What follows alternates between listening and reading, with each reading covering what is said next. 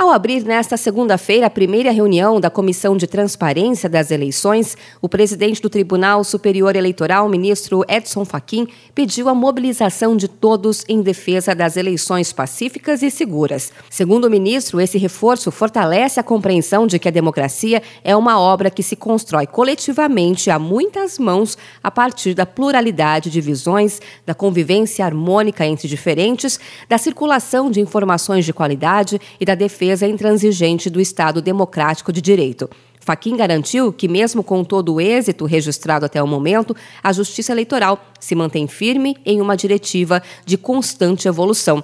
Faquim afirmou que o regulamento normativo eleitoral para 2022 está pronto para ser aplicado.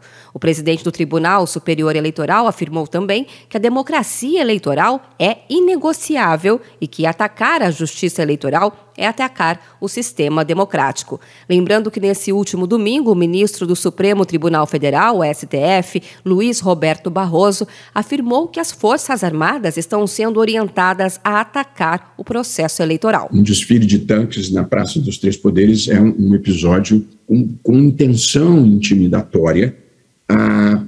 Ataques totalmente infundados e fraudulentos ao processo eleitoral. Desde 96 não tem um episódio de fraude no Brasil, eleições totalmente limpas, seguras e auditáveis. E agora se vai pretender usar as Forças Armadas para atacar, gentilmente convidadas para participar do processo, estão sendo orientadas para atacar o processo e tentar desacreditá-lo. Em resposta, o Ministério da Defesa divulgou uma nota afirmando que essa acusação sem provas é irresponsável. Durante um evento no interior de São Paulo, Jair Bolsonaro questionou a segurança da urna eletrônica. Nenhum parlamentar de esquerda, PT, PCdoB e PSOL, tem dúvida sobre a urna eletrônica. Todos confiam 100%.